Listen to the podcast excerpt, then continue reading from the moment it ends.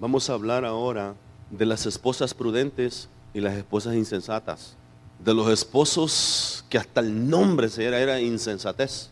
Hasta el nombre de este hombre significaba insensato. ¿A quién se le ocurre poner un nombre así a su hijo? Tenga cuidado los nombres que le pone a su hijo, ¿eh? Tenga cuidado, no le vaya a poner naval. Porque si le pone naval, le está poniendo insensato. Y ciertamente, dijo la misma esposa, la insensatez está pegada a él, dijo. Tal es su nombre, tal es él. Se necesita, se necesita que aprendamos a ser esposos sabios, entendidos.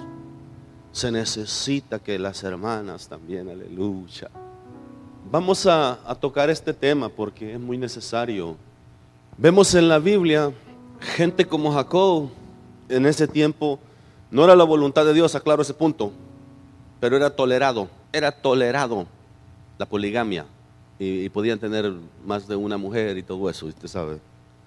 No me pida muchas explicaciones de eso porque, este, déjeme decirle, si ahora en nuestro tiempo no sabemos qué hacer con una, ¿te imagina con dos, tres, cuatro?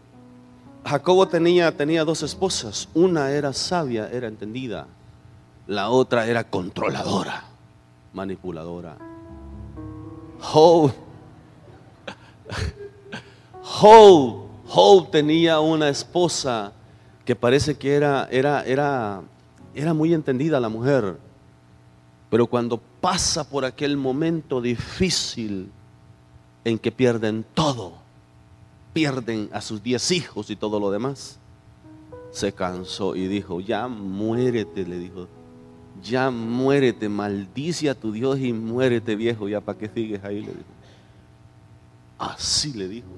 No sé si alguna hermanita haya tenido el deseo de decirle a su esposo, oye, me sirves más muerto que vivo, vales más muerto que vivo, dice, si tiene una buena aseguranza. Quiero enviudar mejor, dice. Este caso, vamos a leer varios versículos de la palabra esta mañana. Primer libro de Samuel 25, verso 12 en adelante. Y vamos a ver algunas características de, de, un hombre insensato y de una mujer sabia, una mujer entendida. Primero quiero, quiero aclarar, lo, que David, lo que David está pidiendo no es algo fuera de orden, no es que, que David era un vago por ahí que andaba en un montón de problemas, huyendo de, de Saúl. Sí andaba huyendo de Saúl, sí este, esa era la circunstancia, pero podemos ver la labor que David había hecho cuando estaban los, los, los pastores, los que cuidaban los animales de Naval en la hacienda, allá en el desierto. Dice, ellos mismos dicen, ellos fueron para nosotros como un muro de protección. Nunca nos faltó una oveja, nunca nos faltó nada, dice, porque ellos cuidaron de nosotros. Entonces David, cuando aparece ahí, pidiendo algo. Él estaba en una necesidad con sus 600 hombres. Y vaya que darle de comer a 600 hombres no es nada fácil, ¿verdad? Usted se da cuenta ahí con, con unas dos familias que invite, usted se da cuenta que, ya hay que, hay que invertir. ¿Verdad? Y si son de buen comer, pues más, con más razón. Pero en este caso eran 600 hombres. Yo sé que no era cosa fácil lo que estaban pidiendo. Pero entendamos que este hombre era rico y que David había hecho una gran labor. David había protegido, había cuidado de, los bienes de este hombre por mucho tiempo allá en el desierto. Y hoy era un momento de necesidad y para él se le hizo fácil. Este, él está en este momento cosechando. Estaban eh, eh, esquilando, dice, o sea, estaban trasquilando las ovejas, estaban cortándoles la lana. Y estaban a punto de, recaudar todo un montón de ganancias. Acuérdese, tenía tres mil ovejas y mil cabras. Tenía bastantes recursos. Entonces, en esas circunstancias es que David aparece en ese momento y le pide solamente algo para dar de comer a su gente. Algo para darles de comer. Y este hombre, como era un hombre insensato, desde el principio lo dice, que era un hombre duro, era un hombre insensato. Los siervos de él lo describen de la siguiente manera. Como, una mujer como Abigail terminó casada con este hombre, mire, eh, la única respuesta es que tenían arrangements. O sea, se casaban por asignación. Le decía, este va a ser tu marido. Le decía. Y ya la muchachita no tenía mucha, mucha palabra al respecto. ¿verdad? los padres se ponían de acuerdo y decían, con este te vas a casar, con esta te vas a casar. Esa es la única, la única solución, la única respuesta a esta situación. Es eso. ¿Cómo, cómo había terminado? ¿Cómo este hombre había, había, se había casado con una mujer tan, tan, tan, tan entendida, tan sabia, tan prudente? La única respuesta es esos matrimonios arreglados. Hoy Usted y yo no estamos en esa cultura, no vivimos en esa cultura, vivimos en una cultura donde usted y yo tenemos la oportunidad de escoger y vaya que algunos a veces escogen mal. Pues si con toda esa libertad que tenemos, con toda esa libertad que tenemos, jovencitas, si llegan a escoger mal, de veras, es porque no quieren escuchar el consejo de la palabra de Dios. Pero la palabra de Dios es muy clara respecto a esto. Entonces, Mire lo que dicen los siervos de, los siervos de este hombre en el verso 17. Ahora pues reflexiona y ve lo que has de hacer, porque el mal está ya resuelto contra nuestro, contra nuestro amo y contra toda su casa, pues él es hombre tan perverso que no hay quien pueda hablarle. No sé si conoce a alguien así usted.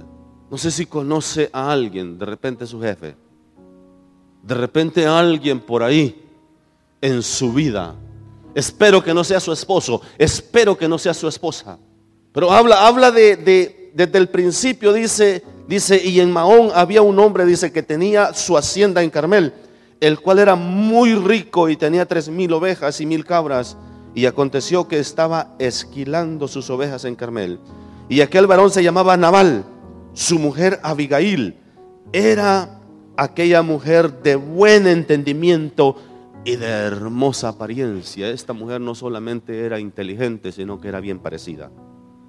Pero el hombre era duro y de malas obras y era del linaje de Caleb. Ahí vemos un contraste. Vemos un contraste completamente opuesto. Dos personalidades completamente diferentes unidas en matrimonio. ¿Cuántos saben que los opuestos se atraen. Normalmente los opuestos se atraen. Sí, es parte de la naturaleza. Sí, normalmente usted es atraído a aquello que es opuesto a usted. Muchas veces para bien, pero a veces no. A veces es para la ruina y para un montón de problemas. Porque cuando está en ese tiempo de conquista, normalmente le gusta el que sea diferente, le gusta el que tenga voz, ¿sí? Le gusta el que a veces le dé la contraria, le gusta el que a veces este, no, no diga que sí a todo. Pero déjeme decirle, dentro del matrimonio cuando ya le empieza a contradecir, cuando ya le empieza a decir, ah, no, chiquito, las cosas no son así. Yo también tengo voz en esta casa. Yo también tengo opinión. Y ya el hombre empieza a, incomodarse y a verla de, así de reojo y a decir, hmm, como que no me fue tan bien. Eso es normal. Eso es normal. Y es bueno aprender a lidiar con eso, hermano. Hermano, si, si, si, si los dos fuéramos iguales, uno de los dos es innecesario. Entonces por eso esto es normal y es necesario. El, el, aprender, ahora, el aprender a entenderse, el aprender a llevarse bien, el aprender, hermano, a tratar con nuestras diferencias. El aprender a superar nuestras áreas en las cuales somos deficientes. Para eso nuestra pareja es opuesta, para poder fortalecer las áreas donde tú y yo somos débiles. Para eso, para hacer esa fortaleza, ese apoyo en esa área donde batallamos a veces. Normalmente se, se casa uno que le gusta gastar y el otro que le gusta tocarse el codo. Ya si se, si se casan dos iguales, va a haber problemas. Porque no van a querer ni, se imagina, se casan dos codos y se saludan con el codo. Se llega el cumpleaños de los niños y no quieren inflar los volúmenes porque se pueden reventar. Se llega, no, quieren cocinar la carne porque luego se la van a comer. Pero cuando uno de los dos es generoso, uno de los dos este, entiende de que hay un momento para cada cosa, entonces las cosas marchan bastante bien, hay un balance, ¿sí? Esa, esa, esa persona que no le gusta gastar mucho es la, es la correcta para llevar el booking, para llevar la chequera, para pagar los biles, para llevar las cuentas, para asegurarse que no le van a desconectar la luz que no le desconectan el agua, que no le desconectan ahí, que está batallando ahí para bañarse y todo lo demás porque no tiene agua. Esa persona que es organizada, el que gasta mucho, cuidado con la tarjeta de crédito, porque no va a saber cómo frenar. Entonces, opuestos se atraen. Aquí vemos exactamente esto. Aunque el matrimonio había sido prearreglado de seguro, pero eran completamente diferentes. Solo que en este caso el extremo del hombre era perverso y todo lo demás. Era un hombre malo, era un hombre perverso, era un hombre de malos pensamientos y malas obras. David no conocía toda esta situación porque usted regularmente, eh, eh, él había lidiado con los, con los trabajadores de él. Y dice la palabra que, y oyó David, dice en el desierto, que Nabal esquilaba sus ovejas. Entonces envió David diez jóvenes y les dijo, subid al Carmel e id a Nabal y saludadle en mi nombre y decirle, así sea paz a ti y paz a tu familia y paz a todo cuanto tienes. He sabido que tienes esquiladores ahora, dice, tus pastores han estado con nosotros. No les tratamos mal, ni les faltó nada en todo, en todo el tiempo que han estado en Carmel. Pregunta a tus criados Pregúntales a ellos. Y dice el verso 29, cuando llegaron los jóvenes enviados por David, dijeron a Nabal todas las palabras en el nombre de, David y callaron. David no estaba pidiendo algo fuera de orden, hermano. No crea que andaba viendo a ver dónde sacaba algún beneficio. David era una persona honesta, correcta, era una persona de acuerdo al corazón de Dios. Aclaro ese punto porque hay gente también vividora, ¿verdad? Hay gente que de repente a veces este, quiere aprovecharse, entonces este, esté despierto a esos casos. Verso, verso 10 dice, y Nabal respondió a los jóvenes, ahí empieza a revelar el corazón. Observe cómo es el corazón de un hombre malo. No le importa, no valora lo que hayan hecho por él. No valora los beneficios recibidos en el pasado. No valora el que alguien haya, haya hecho cosas buenas a favor de él. Así es una persona de esta naturaleza. Dios quiere aquí no hayan esposos así, no hayan hombres así, de que solamente buscan el beneficio personal. Dios quiera no haya de eso acá. Dice Nabal respondió a los jóvenes enviados por David y dijo, ¿quién es David? ¿Y quién es el hijo de Isaí? Muchos siervos hay hoy que huyen de sus señores. ¿Por qué dijo esto? Porque David huía de Saúl y Saúl era su Señor. Es una, eh, un énfasis a lo que está pasando. A este hombre no le importaba quién es David, quién es el hijo de Isaí. Una persona que no valora, no valora el esfuerzo de los demás. Si estás casado con un hombre que no valora tu esfuerzo, que no valora lo que tú haces, que no valora todos los detalles que puedas hacer, que no valoras que le cocinas casi todos los días, que le das comida calientita, recién hecha y todo lo demás, como en mi caso. Una de las razones por las cuales batallo para rebajar de peso es que me hacen comida rica.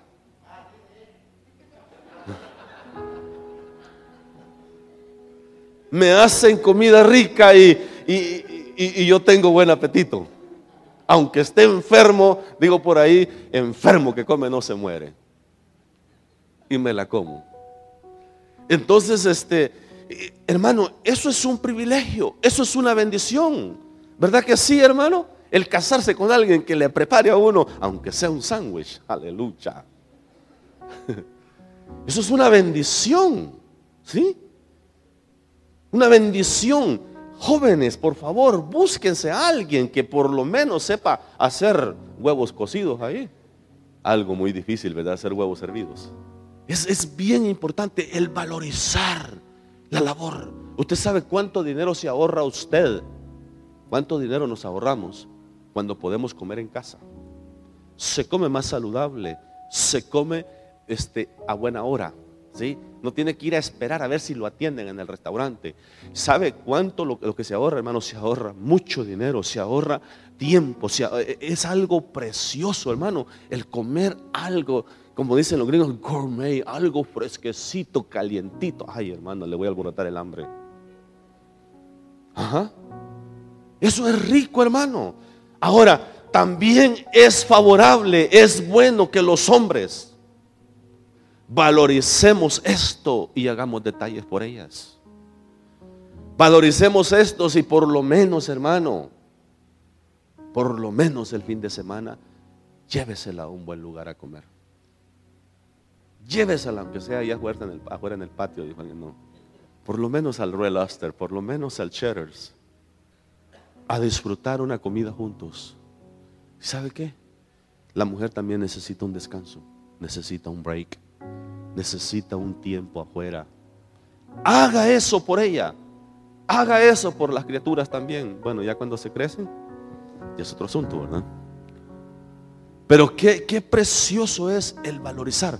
Pero vemos en la vida de este hombre, este hombre no valorizaba lo que la mujer hacía, este hombre no valorizaba lo que David había hecho, este hombre no valorizaba todos los beneficios que había recibido. Ese es un hombre malo, un hombre malo, un hombre que solamente ve los beneficios solamente ve maneras de recibir más.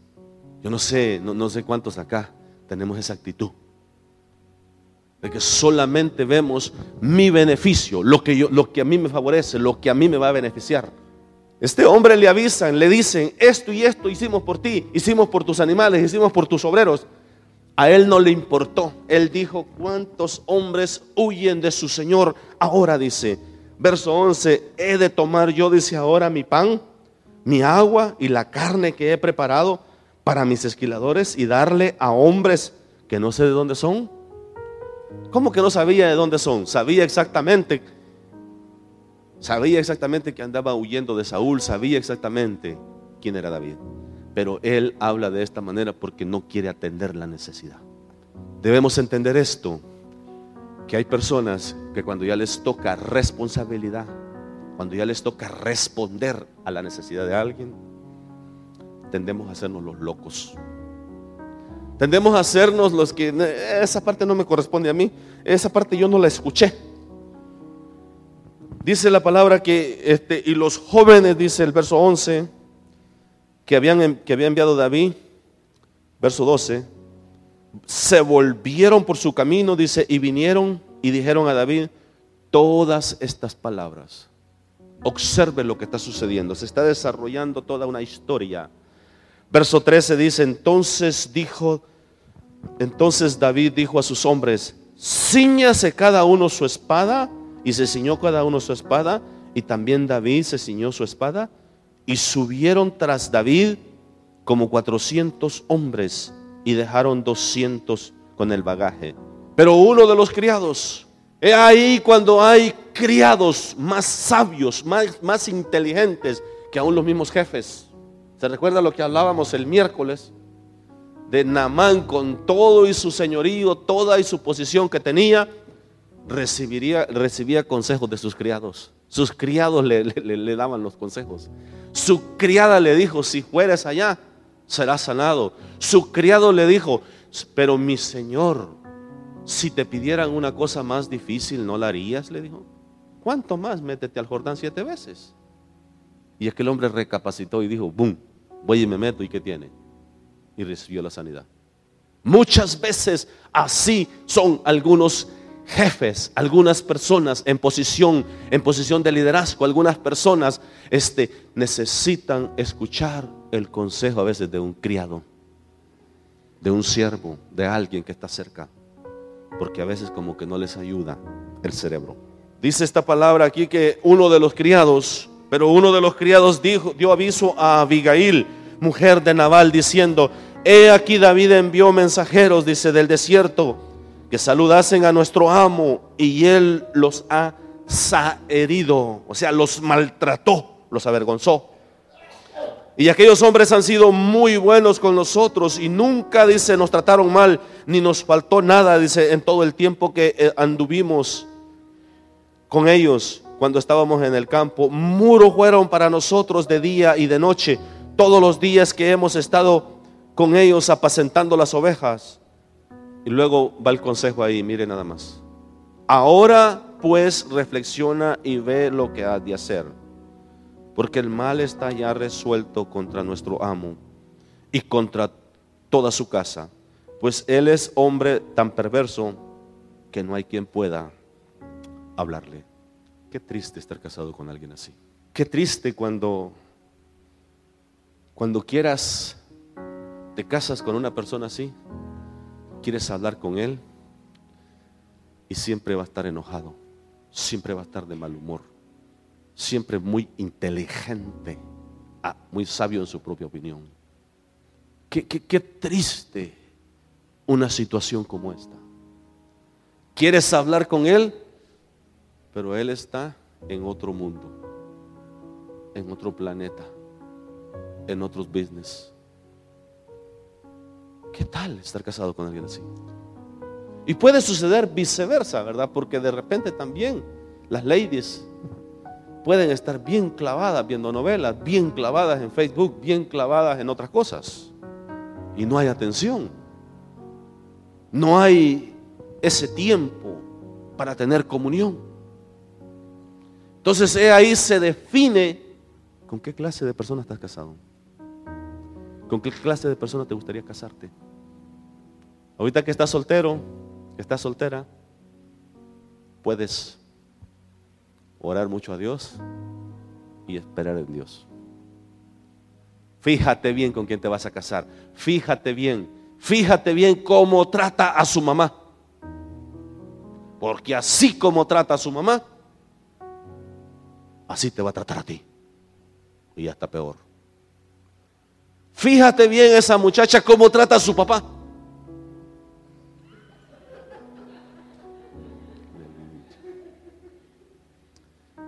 Fíjate bien cómo lo trata porque así te va a tratar a ti.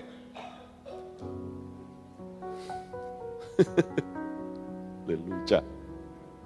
Entonces podemos, podemos ver ahora, ya vimos algunas de las, de las cualidades de un hombre malo, de un hombre perverso, de un hombre que no tenía tiempo para su mujer, de un hombre que no le importaba lo que dijeran sus siervos, que no le importaba la necesidad de alguien más, de un hombre perverso en todo el sentido de la palabra.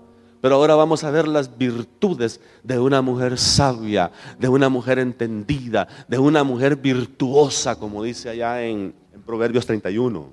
Mira lo que hace. Los, los criados le dan un consejo a ella y le dicen, mira bien lo que vas a hacer. Reflexiona y ve lo que has de hacer. Verso 18 ella toma iniciativa. Una mujer sabia, una mujer entendida. Hermana, eh, hermana, llega el momento que si el hombre no sirve para mucho, ella tiene que tomar decisiones. No estoy, no estoy este, animando a la rebelión en contra de su marido. No estoy haciendo tal cosa. Solamente aclaro que a veces hay hombres que no sirven para mucho y entonces la mujer tiene que tomar decisiones. La mujer tiene que preocuparse para que los biles estén pagados. La mujer tiene que preocuparse para que eh, todo haya lo necesario en casa. La mujer es la que tiene que estar al tanto de todo. En este caso, esa era la situación. Este hombre estaba, estaba entretenido en su borrachera, en su banquete, en todo lo demás. ¿Por qué dice eso? Bueno, más adelante habla de eso. Pero esta mujer entendida, esta mujer, mujer sabia, mire lo que hace. Entonces Abigail tomó luego, dice, 200 panes dos cueros de vino, cinco ovejas guisadas, cinco medidas de grano tostado, cien racimos de uvas y pasas y doscientos panes de higos secos y los cargó todos en asnos. y dijo a sus criados, id delante de mí y yo os seguiré luego. Y nada declaró a su marido Nabal. Y montando un asno, descendió por una parte secreta del monte y aquí David y sus hombres venían frente a ella y ella les salió al encuentro. Observa primeramente, tomó iniciativa. Ahora, lo, este, ¿dónde estaba este hombre cuando ella hizo todo eso? ¿Dónde estaba este hombre cuando esta, cuando esta mujer cargó todos estos asnos. Hermano, estamos hablando de cinco ovejas guisadas, estamos hablando de un montón de panes, un montón de uvas, un montón de pasas, un montón de, diferentes... Hermano, está llevando comida para 600 hombres. Esto no era cosa fácil. ¿Dónde estaba este hombre para que esta mujer cargue todo esto y él ni cuenta? No fue necesario decirle, porque él ni cuenta. Él estaba en su pachanga, él estaba en su borrachera, él estaba en su celebración. Porque así hay hombres sinvergüenzas. Así hay hombres que lo único que les importa es que si tienen su tetera el fin de semana y que si desde el viernes comienza la celebración y se la curan el lunes para ir el, eh, eh, se la curan el domingo para ir el lunes ya medios recuperados. ¿Qué, qué, qué estilo de vida, qué clase de vida es esa? Y por eso a veces hay matrimonios que aún, aún ya después de que ya están en la iglesia, todavía batallan porque vienen con hábitos terribles, costumbres terribles, cosas que aprendimos en nuestra cultura, cosas que aprendimos, el machismo que hay en la cultura hispana es terrible. Ese machismo de que, de que aquí en mi casa solo mis chicharrones truenan, aquí el que mando soy yo, aquí la cabeza soy yo, aquí el jefe soy yo. Hágame el favor, hermano. Para hacer todo eso, el jefe, la cabeza y todo lo demás, Asegúrese de ser el que provee, asegúrese de ser el que trabaja, asegúrese de ser el que, el que hace posible que no falte nada en esa casa, asegúrese de ser como Cristo. Asegúrese de ser igual a Cristo que esté dispuesto a dar su vida por su mujer. Y entonces a esa mujer no va a batallar para sujetarse, para obedecer. Entonces, cuando usted esté dispuesto a dar hasta su vida por ella, esa mujer no va a tener problema para decir lo que tú digas. ¿Quieres unos frijolitos ahí, bien preparaditos? ¿Quieres una comidita recién hecha? La mujer no va a tener problema con eso. Pero si el hombre es un sinvergüenza, hermano, la mujer quiere darle cianuro. Y cobrar el seguro después. Sí, la mujer dice que este, este viejo, a ver qué le doy para que se muera. Pero cuando, cuando la tratas bien, cuando haces lo que tienes que hacer, esa mujer dice, este viejito que no se me vaya a morir. Aunque tiene buen seguro que no se me vaya a morir. Quiero tenerlo, quiero vivir con él hasta los 90, aleluya. 90 años, no, los 90 ya pasaron. Qué bendición, ¿no? Entonces, esta mujer era una mujer sabia, era una mujer entendida. Dice, inmediatamente tomó cartas en el asunto. Si ella no hace esto, las consecuencias eran terribles. Toda la casa, incluso ella, hubiera muerto. Esta mujer reconoció la crisis en la que estaba metida su familia, su marido. Inmediatamente hizo todo esto.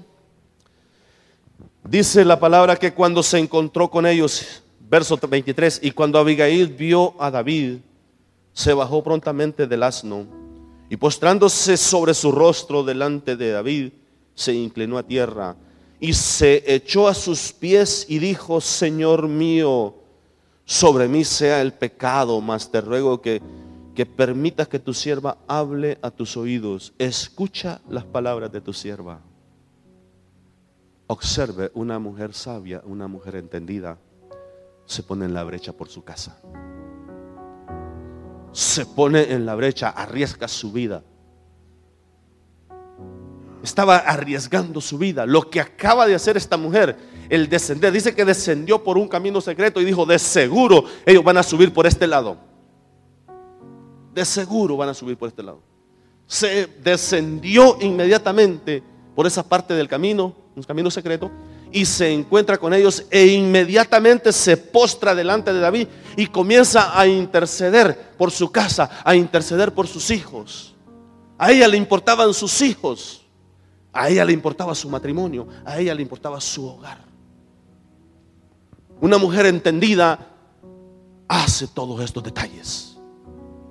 El hombre debería de hacerlo porque el hombre es el sacerdote, porque el hombre es el que, el que va adelante y es el que debería de estar adelante en la brecha, este, poniéndose delante de, de Dios y delante de cualquier, cualquier situación para intervenir, para estar ahí clamando a Dios por su hogar, por su matrimonio, por su esposa, por sus hijos.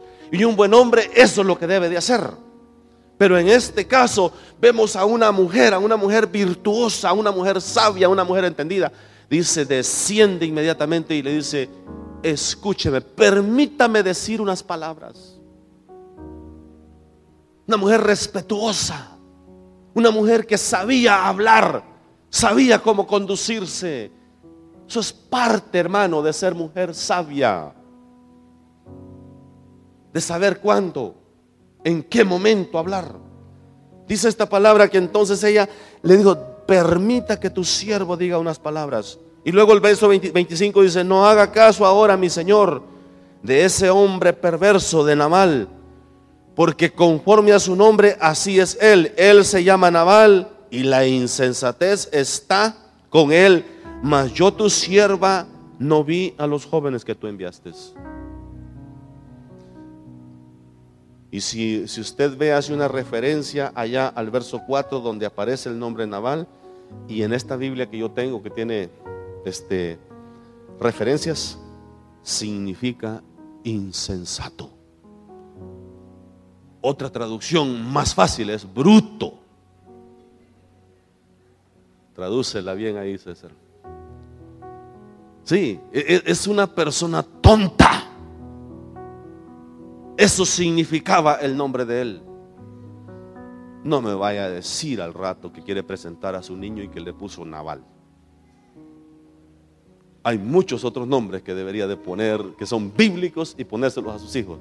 Pero no le vaya a poner naval, no le vaya a poner insensato, no le vaya a poner tonto. Ella menciona y dice, así es, y la insensatez está con él. Continúa diciendo el verso 26, ahora pues Señor mío, vive Jehová y vive tu alma, que Jehová te ha impedido de venir, dice, dice, a derramar sangre y vengarte por tu propia mano. Sean pues como Naval tus enemigos y todos los, los que procuran mal contra mi Señor. Y ahora, dice, y ahora este presente que tu sierva ha traído a mi Señor, sea dado, dice, a los hombres que siguen a mi Señor. Observe, presenta aquello que trae, aquellos alimentos, aquello que David había mandado a pedir, y luego hace mención al llamado de David, al propósito que Dios tenía para David, lo lleva hasta, hasta el punto y le dice, un día cuando tú estés establecido en tu reino, dice, para que tú no tengas remordimientos en tu corazón. Por haber derramado sangre que no deberías.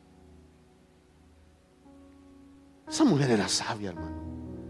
Esa mujer era entendida. Esa mujer, esa, mujer, hermano, impactó tanto a David que tan pronto se murió Naval, dijo David, manden a traerla. Dijo, a esa sí la quiero para mujer.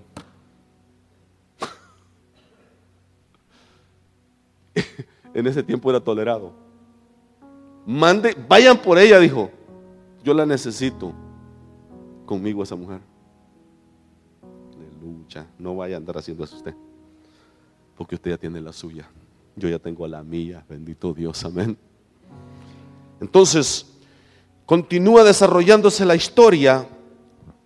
Verso 28 dice, yo te ruego, dice que perdones a tu sierva esta ofensa, pues Jehová de cierto hará casa estable. Le está diciendo, hey, este es el llamado, esta es la palabra que te han dado a ti, a mi Señor, por cuanto mi Señor pelea las batallas de Jehová y y mal no se ha hallado en ti en tus días. Aunque alguien se haya levantado, Saúl, para perseguirte y atentar contra tu vida, con todo la vida de mi Señor será ligada en el haz, dice, de los que viven delante de Jehová tu Dios, y arrojará la vida de tus enemigos como de en medio de la palma de una onda. Así, dice, de tus enemigos serán lanzadas las vidas de ellos de tal y tal forma. pero la tuya será ligada, será guardada. Qué preciosa palabra, qué recordatorio, qué preciosa palabra le está diciendo esta mujer. Una mujer temerosa de Dios bendice, una mujer de Dios tiene bendición para su marido, para su descendencia, para su casa. Algo que el hombre debería de tener. Pero qué bueno si uno de los dos tiene esto. Verso 30 dice, y aconteció y, y acontecerá que cuando haga mi Señor con mi Señor, dice, conforme a todo el bien que ha hablado de ti, te establezca por príncipe sobre Israel. Entonces, Señor mío, no tendrás motivo de pena ni de remordimiento por haber derramado sangre sin causa o por haberte vengado por ti mismo. Guárdese, pues mi Señor y cuando Jehová haga bien a mi Señor, acuérdate de tu sierva. Ay, ay, ay.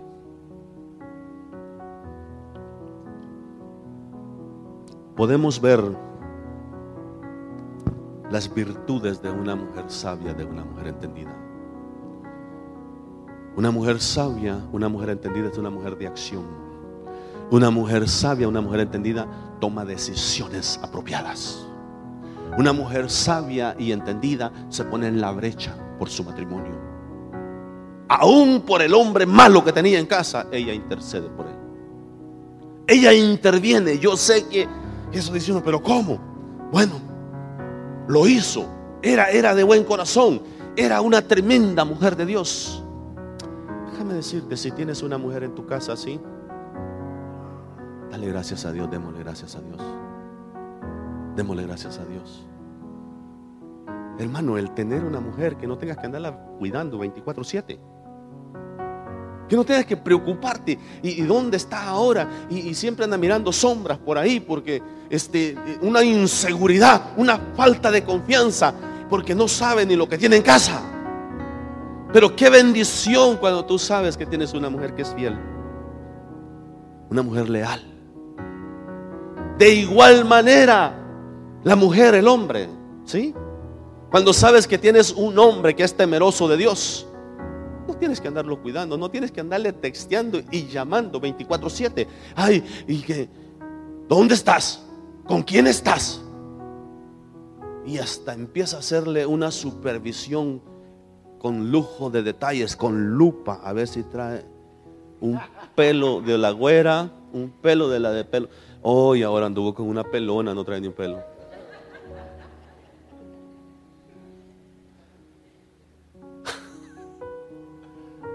¿Se imagina? ¿Se imagina una mujer así? ¿Se imagina un hombre que mira sombras por donde sea? Que la conciencia lo trae cargado y, sabe pues que ha hecho sus maldades y entonces dice, me las van a hacer a mí también. Y a veces eso es lo que pasa. Que traen la conciencia cargada y dice, es que yo las que hice en algún momento las voy a pagar. Y entonces por eso es la desconfianza. Pero vemos a una mujer sabia que se pone en la brecha, que intercede, que libra a su casa de la destrucción, libra a su casa de la muerte. Convence a David, lleva a David a reflexionar. David, y dijo David a Abigail, bendito sea Jehová Dios de Israel, dice que te envió para que hoy me encontrases, para que hoy te pusieses en medio antes de yo hacer todo lo que pensaba hacer. Bendita tú seas de Jehová, le dice. Y bendito, dice, sea tu razonamiento. Y bendita tú que me has estorbado hoy de ir a derramar sangre y a vengarme por mi propia mano. Observe, está tratando de evitarle que se vengue por su propia mano. Dios dice, mía es la venganza. Déjele la venganza a Dios. Deje que Dios se encargue de arreglar sus cuentas. Yo sé que en momentos, en momentos quisiéramos nosotros desquitarnos y en momentos hasta hemos dicho, Señor, de esta me encargo yo. Porque tú te vas a tardar mucho, yo me encargo de esta. Y, a veces queremos tomar esa, esa actitud. Pero no, esa no es la actitud correcta. Acuérdese, Dios dice, mía es la venganza, dejad a mí, dice. y yo, me, yo daré el pago a cada uno de acuerdo a su obra. Entonces aquí está evitándole, cuando tú ya estés reinando, cuando tú ya estés en el trono, cuando tú estés gobernando, no vas a estar allí en la noche un día y te vas a recordar de todas estas cosas. Y vas a estar ahí lamentándote, remordimientos, diciendo, ¿por qué lo hice? ¿Por qué tomé venganza? ¿Por qué hice esto?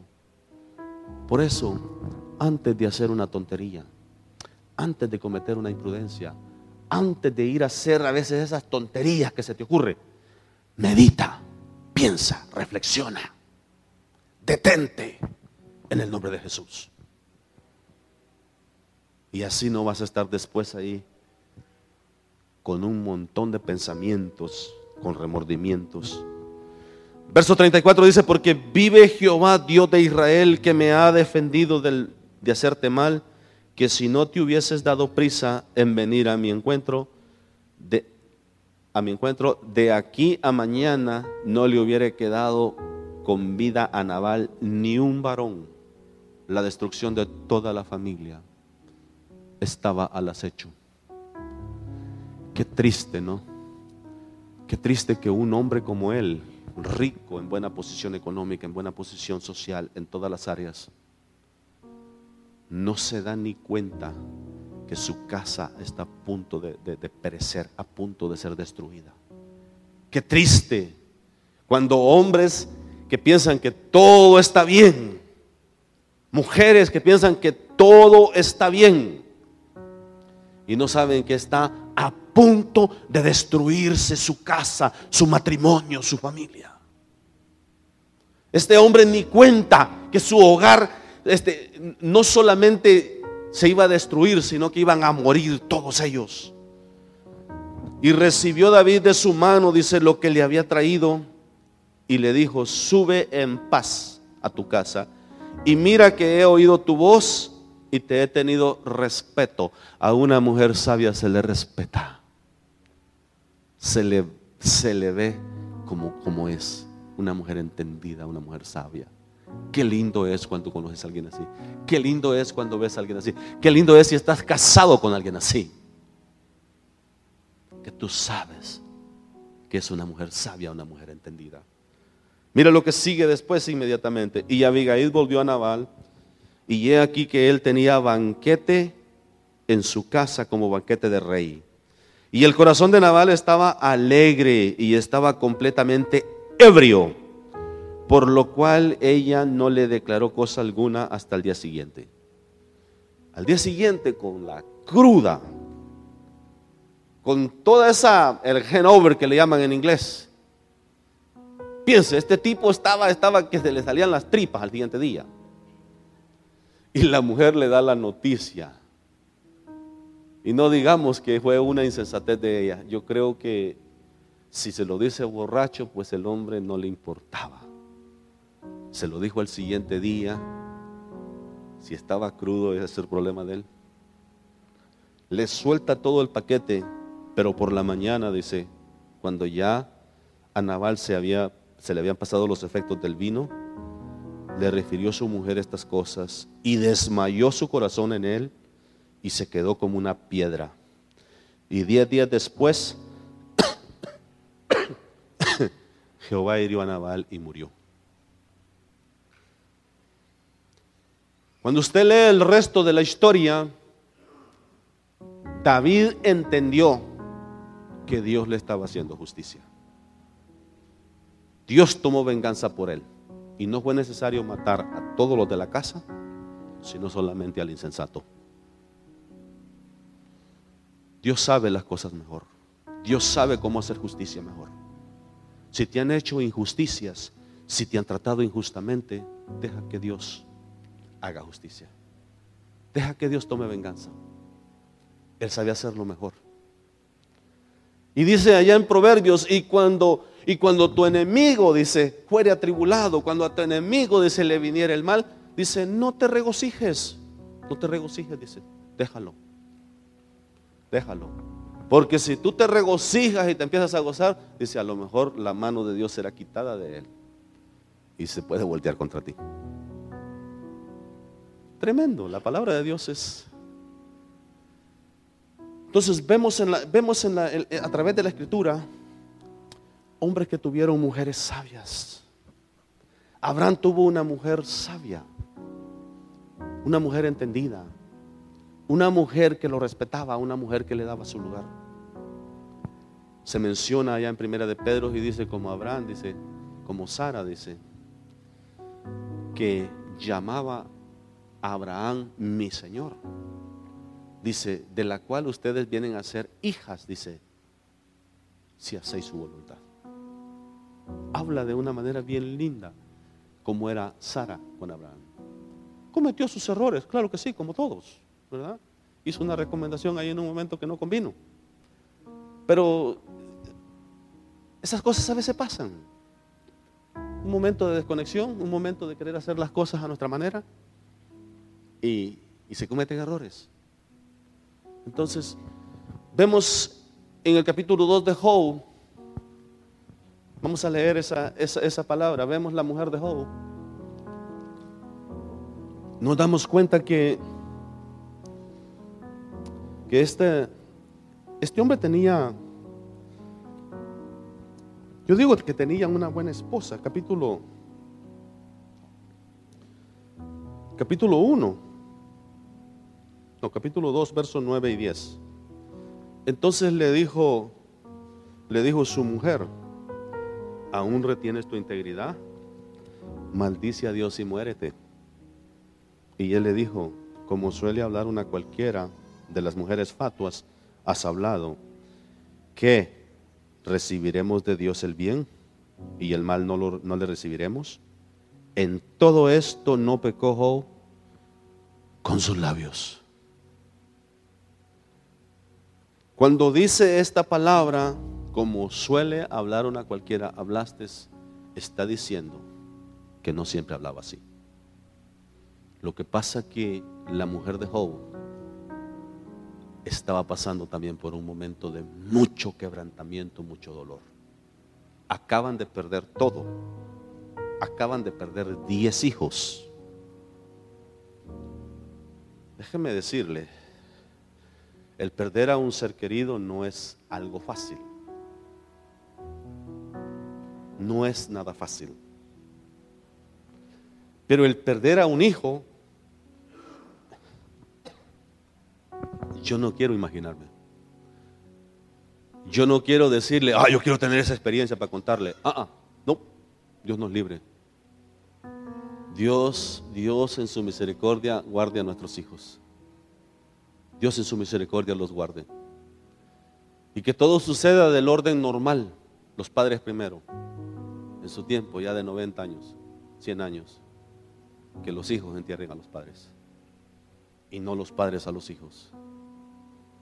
Entonces cualquier mujer, por sabia, por entendida que sea, al perder 10 hijos, al perder todo, y todavía ver al viejo decir que bendito sea Jehová Dios, Jehová quitó, sea el nombre de Jehová bendito y este viejo que le pasa, dijo. Es un momento en que ella, ella no entendió, no estaba en el nivel espiritual que Job estaba. Y por eso le hace esta referencia y le dice, ¿todavía tú retienes tu integridad? ¿Todavía sigues diciendo que Dios acá y que Dios allá? ¿Por qué no maldices a Dios y te mueres de una vez? Y ya, acabamos con esto. Qué momento. Qué momento que la persona que tú más valoras para que esté a tu lado te diga eso. A veces somos imprudentes la manera que hablamos a nuestra pareja. A veces somos imprudentes la manera que las tratamos. A veces como que no tuviésemos sentido común, common sense. Como que no entendiésemos las cosas. Yo quiero orar por los matrimonios esta mañana. Que Dios tenga misericordia de cada matrimonio, de cada hogar. Que Dios haga de nosotros los hombres esos esposos que tomemos la posición, la responsabilidad que nos corresponde. Si queremos que nos respeten, que nos amen, que nos hagan caso, hagamos todo lo que dice la palabra que tenemos que hacer como hombres. Y hermanitas, levántense, levántense ustedes.